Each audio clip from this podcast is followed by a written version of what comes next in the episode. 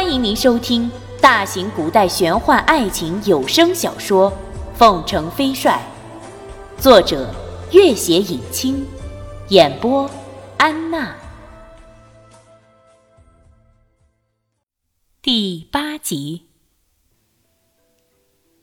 石兰妮怔怔地看着少年，憔悴的目光闪过一丝感激之色。那位姓朱的黄发少年原本一副志在必得之势，见了少年的风神如仪，面皮一红，但又心有不甘，不由得怪笑一声：“小白脸儿，天下的美女你都想占完了？”丸子尚未落口，他的身子已经到了台下，只发出“哎呦”一声怪叫，一时竟爬不起来。众人勃然变色。这人矮墩墩的身子，起码也有一百多斤。这个少年轻轻一挥手，居然将他抛下台去，而且拿捏得当。只见他一个嘴啃泥，翻了起来，全身上下毫发无损。立刻，人群里几个便装人围住了他，显然是他的侍卫。他恨恨地瞪了少年一眼，转身远远地奔去了。江之琳的脸色更难看了。台上台下的卫士立刻变换阵势，剑拔弩张。汪军一时之间分不清这少年究竟是敌是友，作声不得。少年神色不变，又怜惜地看了一眼石兰妮。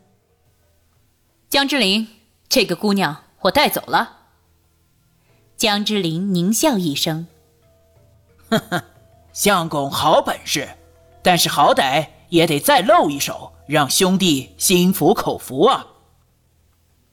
少年也不答话，身形微变，两边的卫士倏然跟进合围，但已经慢了一步。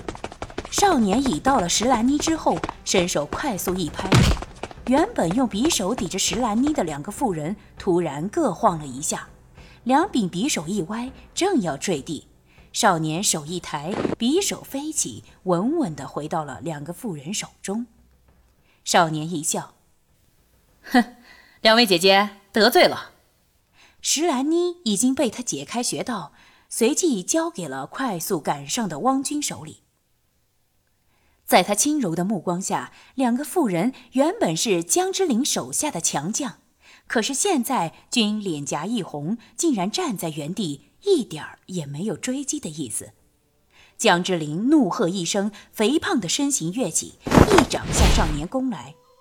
少年手中不知何时已经多了一把寒光闪烁的长剑，剑光一闪，江之琳的右臂突然垂下，血流如注。少年游侠剑出鞘，一点鲜血染尘嚣，阁下就是大名鼎鼎的凤城飞帅。江之琳勃然变色。少年懒洋洋地看了他一眼。阁下若不想折损人手，还是赶快撤吧。这时，汪军已经拉着石兰妮冲出了重围。远远望去，台上的少年正好整以暇地冲他一笑，眼中是那种对第一次见面的人也毫无戒备的信任和亲切之意。江之琳自认技不如人，只是奉承飞帅。闭上怪罪下来，也好有个交代。烦请告知贵上，这种胁迫女子的行为，实在是令人不齿。也许是他那凛凛如寒星的眸子，也许是“凤城飞帅”几个字和他背后那支赫赫有名的凤凰军，江之琳竟然不敢再多说什么，口里发出一阵哨声，转眼之间，喝着那群卫士飞速撤退。帐篷已被拉倒，江之琳的马匹已经撤走，只剩下两辆空荡荡的马车放在客栈外面。罗罗和一干少女正慌乱地拥挤在客栈里，揣想着自己的命运。施兰妮坐在中间的一张椅子上，刚才在台上的倔强神情已经全然不见。经过这场劫难，神情萎顿，花容憔悴。见少年进来，一众女子露出低低的欢呼声。罗罗见他安然无恙，不禁面露喜色。石兰妮看了他一眼，低下了头。王军焦虑地看着石兰妮，看样子十分想安慰她几句，却又不知道怎么开口，犹豫半晌才道：“石妹妹，你爹娘都等着你呢。”石兰妮哀怨地低着头，依旧一言不发。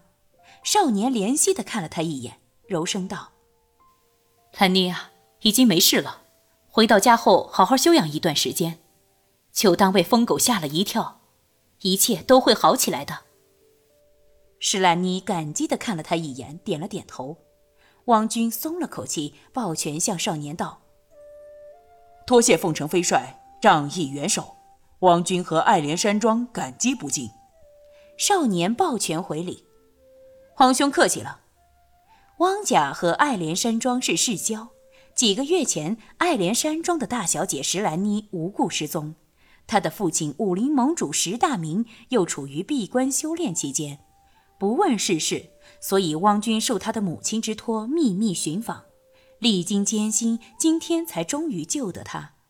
看看天色已晚，少年道：“汪兄，你先带兰妮回去吧，这里马上会有其他人来接应我的。”王军见他已经发出过三次信号，便点头道：“此间一别，盼有再见之期。”少年也冲他拱了拱手：“后会有期。”待得二人远去，少年回头看着一群少女，罗罗依旧镇定地站在最前面。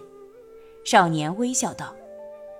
罗罗，你们把老家的地址告诉我，我差人送你们回去。一众少女面面相觑，谁都不知道该说什么。还是罗罗先开了口：“公子，罗罗随家人被发配到北方，母亲不堪折辱，早已故去。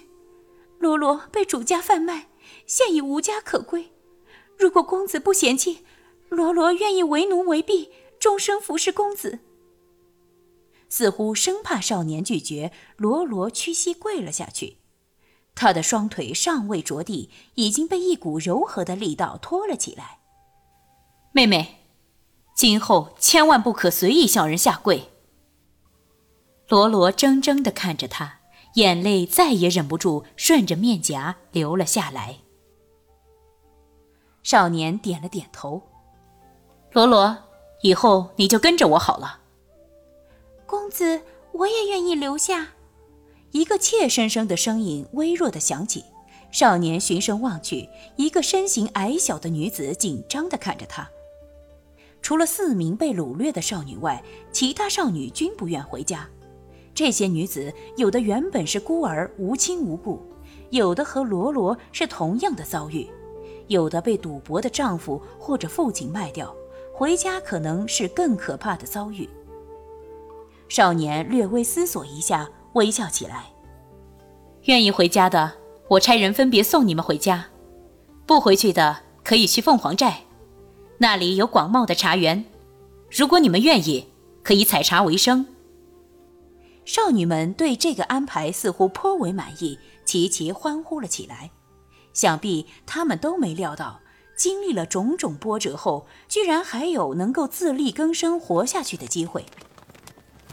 不一会儿，两辆马车迎面驶来，一个穿湖绿衫子的少女跳下马背，身后还有两名男子。相公，我们看见你的信号，就立刻赶来了。女子笑嘻嘻的开口，友好的看着一众女子。少年笑笑：“婉清啊，辛苦你们了。”他又看看茉莉一边等候命令的两位男子。卢林，白如辉，你们协助曼青将这些姐妹带回寨里，好生安顿。是寨主。两个男子恭敬领命。